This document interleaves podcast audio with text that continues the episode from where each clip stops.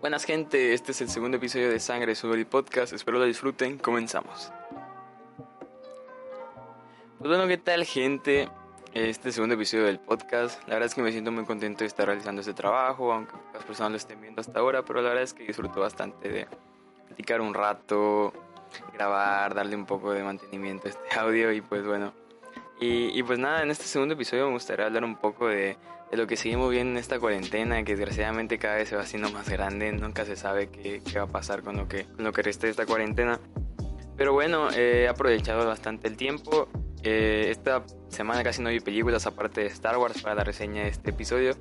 Pero pues estuve viendo un poco unas series en, Netflix que la verdad recomiendo mucho y que pues me gustaría hablar en, en este episodio.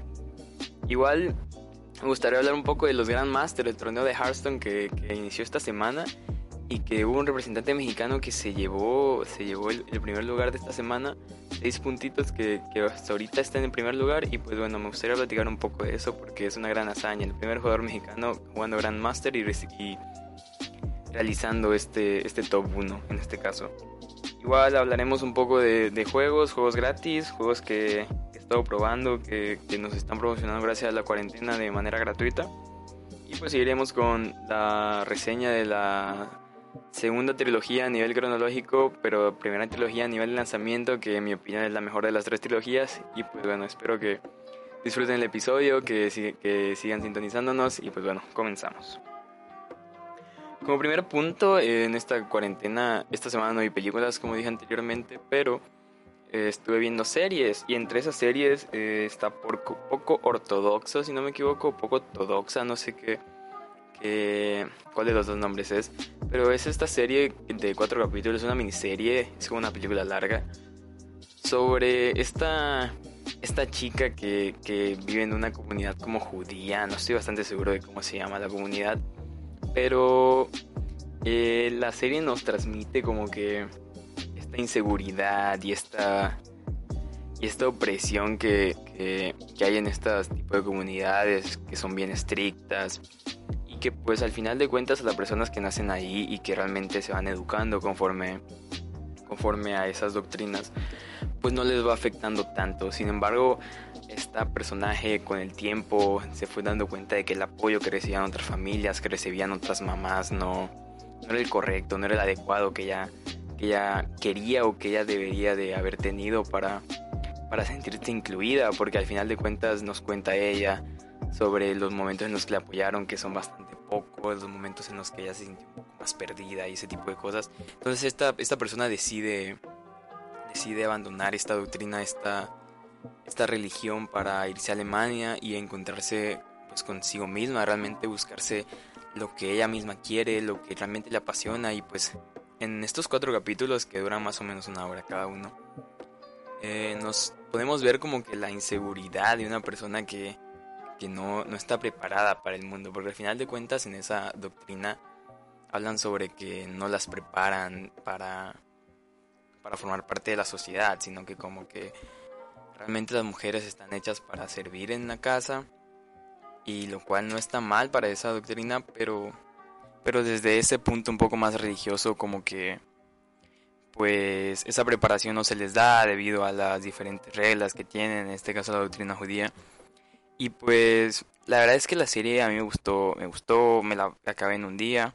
Es de ese tipo de series que no está nada mal en un día que no tienes nada que hacer. La verdad no, no siento que sea una, una serie que haya catapultado, no sé, no sé, no sé cómo decirlo, la verdad. Pero no siento que sea una serie que trascendió o que realmente haya impactado en, en, esta, en este año, que realmente sea el mejor lanzamiento de, de Netflix. Pero la verdad es que como para un día en el que no tienes nada que hacer, una película palomite una serie palomitera, una película larga, la verdad es que está bastante bien. Y pues entre las demás cosas que estoy viendo, igual estoy viendo Peaky Blinders. Peaky Blinders es una serie de Netflix que como que nos sitúa sobre una banda de mafiosos en, en, en 1914, si no me equivoco, acabo de llegar. Y, y pues la verdad es que me encanta el nivel de producción, me parece que está, está sobre las nubes. La verdad es que eh, son capítulos largos, una hora, una hora diez, hora veinte. Eh, y pues la verdad es que me sorprende cómo cada capítulo realmente está realizado de una manera bastante detallada. la fotografía está bastante bien, la, la, ambientación de, este, de estos inicios del siglo XX. Eh, a mí me parece extraordinaria, a mí me está encantando totalmente la serie. Llevo dos temporadas y pues la verdad es que este tipo de series es como combinar un poco de la historia con, con eh, mafia, ¿sabes? A mí personalmente me encantan las películas de mafia y esta serie realmente eh, nos pone a ver mucho esa, esa perspectiva y todos esos, esos actos que realizan estas bandas para cubrir dinero, para, para aliarse con otras, con otras bandas. A mí me parece que esta serie está a nivel de calidad de 10, a mí me encanta. Y pues la voy a seguir viendo, creo que son 5 temporadas. La verdad es que no me ha cansado en ninguno de sus capítulos pues me la recomendaron mucho y pues entre más la veo más me está encantando y más, más disfruto poder, poder seguir viendo esta serie. Su personaje principal a mí me encanta, es una persona, es una estratega de primera, es un es realmente un líder. Y pues como que durante toda la serie tenemos estos dramas eh, familiares, mmm, posguerra igual, porque la, la, serie está ambientada directamente después de la, Primera Guerra Mundial, si no me equivoco. Entonces, como que todas estas, estas personas de la mafia que están en, la, eh, que son los jefes, vivieron esa guerra y están un poco traumados. Entonces, como que ese resultado, ese, ese momento traumático de la posguerra realmente como que va afectando. Igualmente se, se ve mucho el contraste entre personas que no estuvieron en la guerra, personas que realmente están tocadas por la guerra y que tienen un punto de vista un poco más, más maduro, entre comillas. Entonces, la verdad es que es 100% recomendada. Ni siquiera la he acabado, pero yo sé que probablemente se convierte en mi serie favorita conforme la acabe. Y pues, pues la verdad es que bastante recomendada. Como siguiente punto, me gustaría pasar un poco a videojuegos. Antes de pasar a la, a la sección más larga del podcast. Pues me gustaría hablar un poco de Hearthstone. El, el, episodio pasado hablé un poco sobre el metagame que está pasando. Y pues en esta ocasión me gustaría hablar un poco sobre eh, Grandmaster, que es este torneo que, que creo que, solo se ha llevado uno a cabo, la verdad no estoy bastante seguro. Eh, sí, porque me acuerdo que Dog ganó el último torneo que acaba de pasar. Y pues en esta ocasión como que son un poco diferente la dinámica, creo que son dos meses, no sé cuántas semanas y pues van a ver como que diferentes tipos de... de de torneos, entre comillas, como que van a ser diferentes tipos de, de encuentros. Si no me equivoco, la última semana van a ser 10 decks 6 baneos, entonces va a estar va a estar súper genial, como que le están dando un poco de toque, un, giro totalmente a lo que a lo que es Hearthstone competitivo, lo cual me llama la atención porque la verdad es que con eso pueden podemos ver realmente los las personas que saben y que están eh, adecuadas al juego conforme han estado jugando todos estos años. Y pues en esta ocasión eh, estuvo, eh, ha, empezado a formar parte Empanizado, un jugador mexicano que ha sonado desde hace como 4 o 3 años, desde que jugó, creo que ganó una Copa América, o que hizo como el top en una Copa América, y estuvo en los HGG, que son estos juegos que van a la BlizzCon, que son por, por, por países, que hay ciertos representantes, entonces Empanizado siempre ha sido como que los tops de México que siempre ha estado presente en ese tipo de, de eventos representando a México. Y en esta ocasión creo que él entró por puntos porque si no me equivoco hace poco eh, había visto que había hecho bastante buenas buenas actuaciones en los torneos en los diferentes torneos que habían y pues tristemente no había hecho un top alto para ganar algún premio económico pero pues la verdad es que los torneos de Hearthstone se tornan un poco más difíciles porque para ser top 8 de los casi 100 jugadores que van a todos esos torneos, tienes que ganar casi todas tus partidas. Entonces me acuerdo que el último torneo, empanizado, hizo como que ganó todas las partidas el primer día y el segundo día perdió como dos o tres. Entonces eso lo dejó fuera del top. Sin embargo, los puntos le hicieron que él pudiera entrar a los, a los Grandmasters. Y pues en esta ocasión está jugando, está representando a, México. Y junto con, Ali, junto con Alguidán, no sé si hay otro latinoamericano, la verdad. Eh, pero pues están en este torneo y pues me sorprendió bastante porque el miércoles de esta semana Empanizado tuiteó como de que iba a jugar el top 8 y todos estamos súper súper impresionados porque la verdad es que pues no te esperas que esta persona que acaba de entrar a los Grandmaster haga un top 8. Entonces ayer hizo su ayer sábado jugó su primera partida y la ganó. La verdad es que Empanizado hizo un, una excelente actuación durante todo el torneo. Yo estuve viendo la mayoría de sus juegos, si no es que los vi todos. Y la verdad es que igual la suerte estuvo de su lado. Hubo una partida en la que eh, terminó su turno y, su oponente que era Musi tenía Lethal en, su mano y en, su campo, pero robó una bomba de, ese guerrero bombas. Y terminó ganando la partida y se fue situando ahí. Y pues ayer ganó todas sus partidas, eh, clasificó como winner. Y hoy ganó todas sus partidas. Eh, y pues terminó consiguiendo el 8 y consiguió esos 6 puntos que le daban este, este mini split, este mini torneo que se realizó, esta semana. Y pues la verdad es que yo estaba bastante contento, sufrí todo, cada una de sus partidas. Porque me encanta el competitivo de Hearthstone, me encanta el competitivo en general de los videojuegos que a mí me gusta jugar. Entonces ver este, esta calidad de juego, porque la verdad es que conforme yo iba viendo, viendo los juegos yo decía, wow, este, este turno en específico fue demasiado impactante. O, o realmente ese tipo de jugadas que, que los pros o bueno, no los pros, sino que las personas que están más familiarizadas al juego hacen. A mí personalmente me encanta ver, y pues ese torneo se vio mucho el, eh, el guerrero, guerrero Agro con huevos. Y, pero empanizado ya una lista bastante curiosa que me la armé apenas terminó su juego.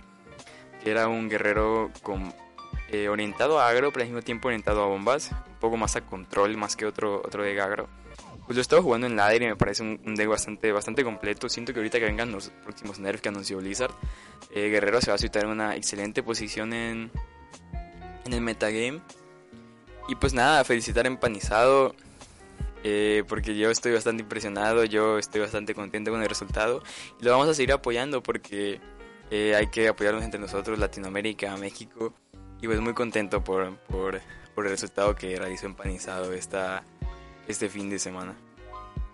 Pues bueno, eh, gracias a la cuarentena, eh, diferentes, diferentes empresas, Steam, Home Bundle, uh, Epic. Bueno, Epic siempre ha regalado juegos, pero pues están empezando a regalar, regalar juegos gracias a, a, la cuarentena para que nos para que permanezcamos en casa. Y pues uno de ellos y que estuve probando se llama Wheels of Aurelia. Y es un juego que trata sobre que eres una, una, mujer que junto con una amiga se van de viaje como que a Francia y ellas están en Italia. Es un juego italiano, si no me equivoco, es lo que yo percibo porque el soundtrack es italiano. Y está, es un soundtrack súper genial, como que lo que tienes que ir es que vas en un carro y vas sobre, sobre una autopista y tú vas decidiendo como que diferentes rutas que tomar. Pues no son muchas rutas, es como que, y es un juego de decisiones en el que vas afectando conforme respondiendo, etcétera, etcétera. Y me parece un juego bastante, bastante divertido. Eh, las partidas duran como 15 minutos y hay 16 finales. Entonces como que es un juego rejugable en todos los sentidos. Eh, la partida no se hace empezada. De repente puedes tener un, un tiempo libre. 20, eh, 25 minutos, 15 incluso. Y te echas una, una partida, una rumba, desbloqueando diferentes finales. Que si bien el, el, libreto me parece un poco, un poco extraño. Porque de repente eh, toma giros, giros locos. Eh, como eh, uno o dos finales, eh, hay uno en el que de repente se torna una conversación medio fascista, medio, medio Mussolini, ese tipo de cosas que, que dejaron tocadas a Italia. Y pues de repente como que de repente tu amiga te vende así de la nada en una situación bastante extraña, tu amiga está embarazada, eso es parte de la historia. Y pues como que de repente los finales se tornan un poco exagerados, no sé, eso me pareció, por lo menos en uno en el que esta, de repente a los 7 años esta persona terminaba en un, en un ataque terrorista, tipo de cosas. Y inclusive hay otro bastante inclusorio en el que estas dos personas deciden tener una relación. Eh, deciden casarse para tener a la, a la hija de, de, la amiga de, esta, de este personaje y pues me parece bastante interesante. Giros un, un poco rápidos conforme, o sea, tomando en cuenta de que de que una partida, de que toda esa historia dura 10, 15, 20 minutos, que es bastante poco tiempo para el desarrollo de una historia a ese nivel en mi, personal perspectiva. Pero la verdad es que está, está bastante divertido. Eh, Epic lo estuvo regalando junto con Just Cause 4. Esta semana creo que está gratis hasta el 23. Y pues si, si ven este podcast hasta antes de esa fecha, pues pueden, pueden checarlo, pueden checar ese juego que a mí me, me, me pareció bastante interesante, me pareció bastante eh, innovadora porque yo no, yo no había visto juegos de ese tipo. Y pues igual tuve una, una experiencia un poco, un poco amarga con Just Cause porque eh, donde yo vivo el internet no es que sea la gran, la, gran maravilla, la verdad es que falla bastante y es un poco lento. Entonces, eh, como que lo dejé instalando toda la noche, me levanté y todavía, todavía faltaba tiempo para que se instalara ese juego. Y se termina de instalar y no pasé de la, de la pantalla de carga. Mi computadora tampoco es la, la mejor. Eh, sobrevivo para jugar los juegos que me gustan. En su tiempo aguantaba los juegos del momento, pero bueno. Eh, las nuevas generaciones nos están atacando y Just Cause 4 no lo pude jugar. Me sentí bastante triste por todo el tiempo que perdí. Todo ese tiempo invertido en, descargar, en descargar el juego. Pero bueno, ahí hay, hay, muchas opciones. En Steam a cada rato está sacando juegos para regalar. Igual no son juegos tan buenos en ese sentido. Pero pues siempre es bueno tener un nuevo título en tu biblioteca que, que pueda, pueda salvarte un día de que no tengas nada que hacer. Y pues me, eh, me gustaría un poco jugar un poco más juegos esta semana. Me gustaría dedicarle quizá un poco de tiempo a Metro Last Night o quizá una rejugadita ahí a Bioshock Infinite que, es un juegazo que personalmente me encanta y pues aprovechar este tiempo libre para, para eso. Para rejugar algunos juegos y pues traerles un poco de reseñas a, este, este pequeño podcast. Pues bueno, eh, un poco cortita el inicio, pasamos a, a la última parte que es esta reseña, esta, miniserie que estamos teniendo en este podcast que es sobre Star Wars. Eh, en este caso vamos a, vamos a hablar un poquito de esa, de esa, de esa primera, de esa primera, eh, esos episodios 4, 5 y 6, esa primera trilogía que llegó desde 1988, si no me equivoco. Eh, la verdad no me crean con los números, lo estoy diciendo de memoria. Pero bueno, eh, comenzamos con ese episodio 4, que después de todo, todos los acontecimientos previos del episodio 1, 2 y 3, en donde nos, nos muestran un poco de cómo era el imperio antes, esa república que, que regía Palpatine, que al final de cuentas resultó ser emperador. Y esos, esos planes recuperados por Rogue One, película a Rogue One por cierto. Pero bueno, esos planos y esa esperanza sembrada directamente en la, en la primera visión de la, de la rebeldía, de esa alianza rebelde que, podemos ver. Entonces, eh, al partir de este momento como que Star Wars empieza a tornar un poco, un poco más en esa esperanza, en esa esperanza sembrada por parte de los rebeldes, en esa esperanza sembrada por parte de toda la alianza que quiere volver a restaurar la república en la galaxia, quiere, que quiere traer paz, que quiere, que quiere acabar con ese imperio que, que no trae una igualdad a la galaxia, sino que realmente es como que un beneficio único ante estos, ante Darth Vader, ante el mismo canciller Palpatine que ya que es este este emperador. Y pues bueno, eh, personalmente me encanta este, este episodio 4, creo que es mi película favorita de Star Wars en todos, porque pues pues empezamos con ese esa princesa Leia con los con los planos que, que Rogue consiguió que en este caso los manda con R2D2 para irse a Tatooine hogar de Luke y hogar de Anakin Skywalker previamente que, bueno pues vemos un poco más la, la forma en que Luke crece con un tío el cual nos revela Obi-Wan que lo quiso mantener un poco alejado de la fuerza, un poco alejado de ese entrenamiento tan peligroso que, que pues que pues tarde o temprano iba a llegar a, Luke y siendo hijo de, de Anakin Skywalker o Darth Vader. Y pues bueno, podemos ver al inicio de la película un poco de, estos personajes viejos que, que, si bien la historia llega un poco a, no concordar conforme a las trilogías pasadas, pero bueno, hay que buscarle como que más o menos una, una concordancia en este caso. Y pues bueno, eh, en este caso pues Obi-Wan empieza como que darle ese entrenamiento previo de, de Jedi a Luke para, para poder, pues al final de cuentas Luke es la única esperanza que le queda a los Jedi de restaurar la fuerza y de traer paz a la galaxia. Entonces, eh, conforme a esta oportunidad que les traen los planos de la Estrella de la Muerte y la coincidencia de que llegaran estos droides a Tatooine, donde curiosamente está Obi-Wan Kenobi y, pues todo esto se junta, todo esto empieza a avanzar, empiezan a traer conflictos, eh, la muerte de los tíos de Luke, que al final de cuentas lo llevan a, a, dejar todo atrás para convertirse en un Jedi, para ayudar a la, alianza. Y pues en este Tatooine donde encontramos a Han Solo y Chewbacca, dos personajes que personalmente amo y me encantan. Han Solo es mi personaje favorito de Star Wars, a pesar de que Harrison Ford no le guste su papel de Star Wars. Y, pues bueno, en este Tatooine donde estos personajes se encuentran y empieza la gran aventura para salvar a la princesa Leia, eh, que la salvan como que chiripa, ¿no? De repente van a este planeta el cual ha sido destruido por la estrella de la muerte y los terminan absorbiendo para interrogarlos y Obi-Wan Kenobi se termina enfrentando a Darth Vader para pasar este lado de la fuerza, para pues, fusionarse con la fuerza, como lo hizo Queen Hong Yu en la Qui-Gon, Qui-Gon, Yu es, no me acuerdo. Pero bueno, eh, como lo, lo dijeron que se hizo en este tercer tercer episodio donde Obi-Wan según se iba a entrenar con él, pero pues bueno, en este caso él no existe. Entonces pues bueno, eh, se enfrenta Obi-Wan Kenobi a Darth Vader y para este fusionarse con la fuerza. Y, y pues mientras Luke, Han, Chewbacca y los droides eh, salvan a, Leia. Y pues bueno, bastante relevante un poco la, el lazo de amistad que se, que se siembra entre R2D2 y Luke.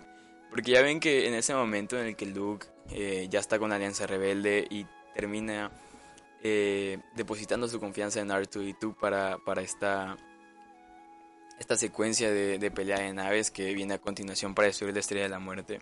Igual un poco el triángulo amoroso que se crea entre Leia, Luke y Han, a pesar de que Leia es la hermana de Luke, pero que en ese momento no lo, no lo siembran. Y es como que Han siempre fue ese, ese tipo confiado que, que realmente le terminó transmitiendo esto a Leia. Y pues algo que igual me gustó bastante es que como que a pesar de que si Trip y Arthur y tú llevan como que esa tensión de, estar preocupados, de, de que Citripio siempre fue un personaje el cual se caracterizó por ser desconfiado, por confiar en las estadísticas y no tanto en la capacidad de estos personajes. Entonces me llamó bastante la atención porque para los que vieron el episodio 9 como que realmente Citripio se empieza a ser un personaje más nostalfag, más más yo estuve en todo este tiempo y los quiero amigos porque han estado conmigo. Y pues me, me gustó bastante que de repente Citripio le dijo a Artu y tú de que lo necesitaba de vuelta para que no se hiciera más aburrida su vida. Y me pareció bastante bonito porque eh, lo del episodio 9 a mí me conmovió bastante, casi lloro. Y pues siento que como que ese desarrollo que vino tan desde abajo se pudo aprovechar en el episodio 9 pues bueno, este episodio termina con la destrucción de la Estrella de la Muerte. Todos estos, estos personajes terminan unidos y Darth Vader comienza su búsqueda por el, por el joven Skywalker, el cual pues tiene una gran potencial a nivel de fuerza. Pues bueno, pasamos al episodio 5. episodio que a muchos es su favorito. A mí personalmente diría que es el episodio que menos me gusta. Pero eh, el, el que menos me gusta de la trilogía, obviamente. Pero, pero bueno, la verdad es que me parece un, un episodio bastante bueno. Eh, a pesar de que personalmente se me hace un poco bastante pesada la, batalla de Hot. En, en, Hot con los rebeldes en esa base de fuerza. Pero pues igual, un punto importante es que como que a partir de este episodio se empieza a expandir un poco el universo de Star Wars. Empiezan a haber nuevos planetas. Vemos en este caso Hot. Vamos a ese planeta donde, donde posteriormente encontraremos a Yoda ese pequeñín sabio y poderoso Jedi. Y pues, eh, pasando después de la batalla de Hot, en este caso Luke como que recibió ese llamado de, de Obi-Wan Kenobi que nos acompañará durante toda la, la, película, durante toda la trilogía, ya que está, ya que es uno con la fuerza. En este caso le pide a Luke que vaya a ver a Yoda.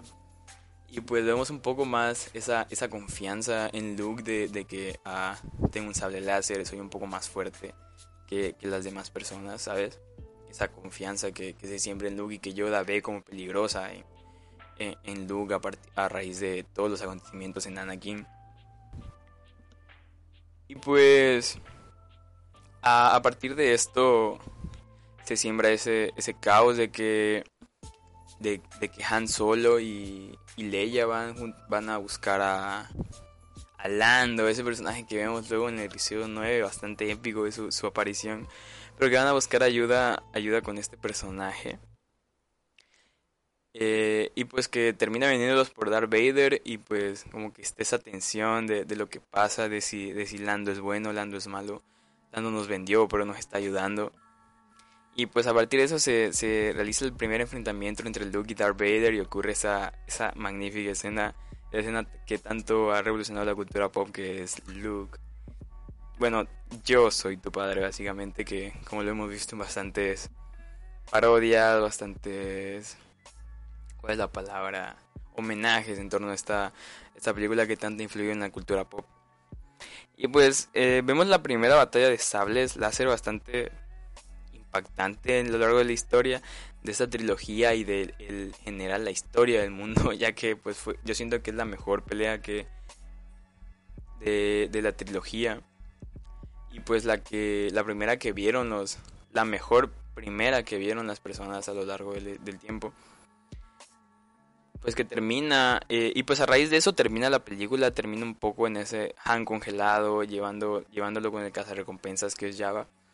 Y pues personalmente yo siento que esta es la forma en la que nuestros directores, de que George Lucas debió hacer el episodio 2, y de que esa, ese, ese, ese maldito de, que ni me acuerdo su nombre, que hizo el episodio 8, debieron de hacer películas, porque esta, esta es la mejor segunda parte de todas las trilogías. Porque eh, en este caso expande un poco más el universo de Star Wars, ese universo tan característico de diferentes mundos, diferentes lunas, diferentes lugares donde hay millones de, seres viviendo, de seres inteligentes que están apoyando a la alianza, que apoyan al imperio, que están por sí solos.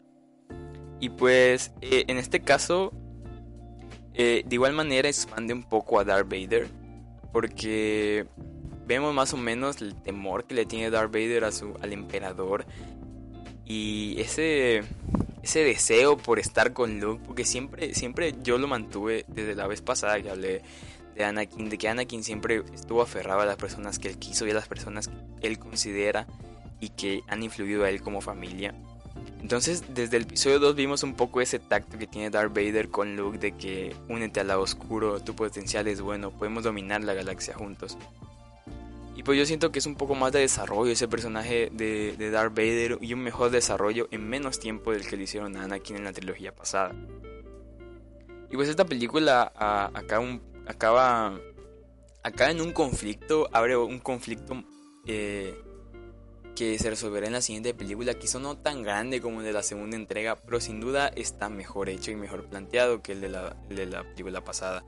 Y en este caso, termina la película con una derrota, entre comillas, pero si bien nos podemos dar cuenta que en el episodio 2 se ocupaba mucho ese soundtrack del imperio que, en ese momento estamos nosotros nosotros en un problema porque la guerra empezaba, la, guerra de clones comenzó y los Sith están tomando posesión de, de esta república para convertirlo en su imperio. En este caso realmente eh, acaba con una, con una un soundtrack más ameno, más de esperanza, porque al final de cuentas eso es lo que nos, lleva aquí, lo que nos lleva para salvar la galaxia. Y pues porque Luke en este caso no ha escogido el lado oscuro, no ha escogido es, eh, consumirse por ese odio, sino que realmente decidió seguir en el lado luminoso para salvar a la galaxia. Pues a partir de esta película, de este trance, de esta transición del episodio 5 pasamos al episodio 6, al que muchos consideran la, la peor, yo lo consideraría la segunda mejor en mi opinión, conforme a, gustos, porque siento que es una película más épica, siento que pues efectivamente al ser el sexto episodio, al ser la tercera, al ser el final de esa trilogía tenía que ser un final épico, ya que pues no íbamos a tener nada más de Star Wars sin contar el, el universo expandido, los cómics que iban a empezar a salir, y pues tenía que darle ese cierre de salvar la galaxia, el cual le dieron al final de cuentas pues comenzamos la película con Salvación de Han. Eh, algo que de verdad me, causa bastante desconcierto. Porque no me gustó como Luke. Esta, esta, o sea, como que dejando esta parte de lado me encanta la película. Pero no me gustó nada como de repente Luke llega vestido todo de negro. Confiando 100% en sus poderes de Jedi.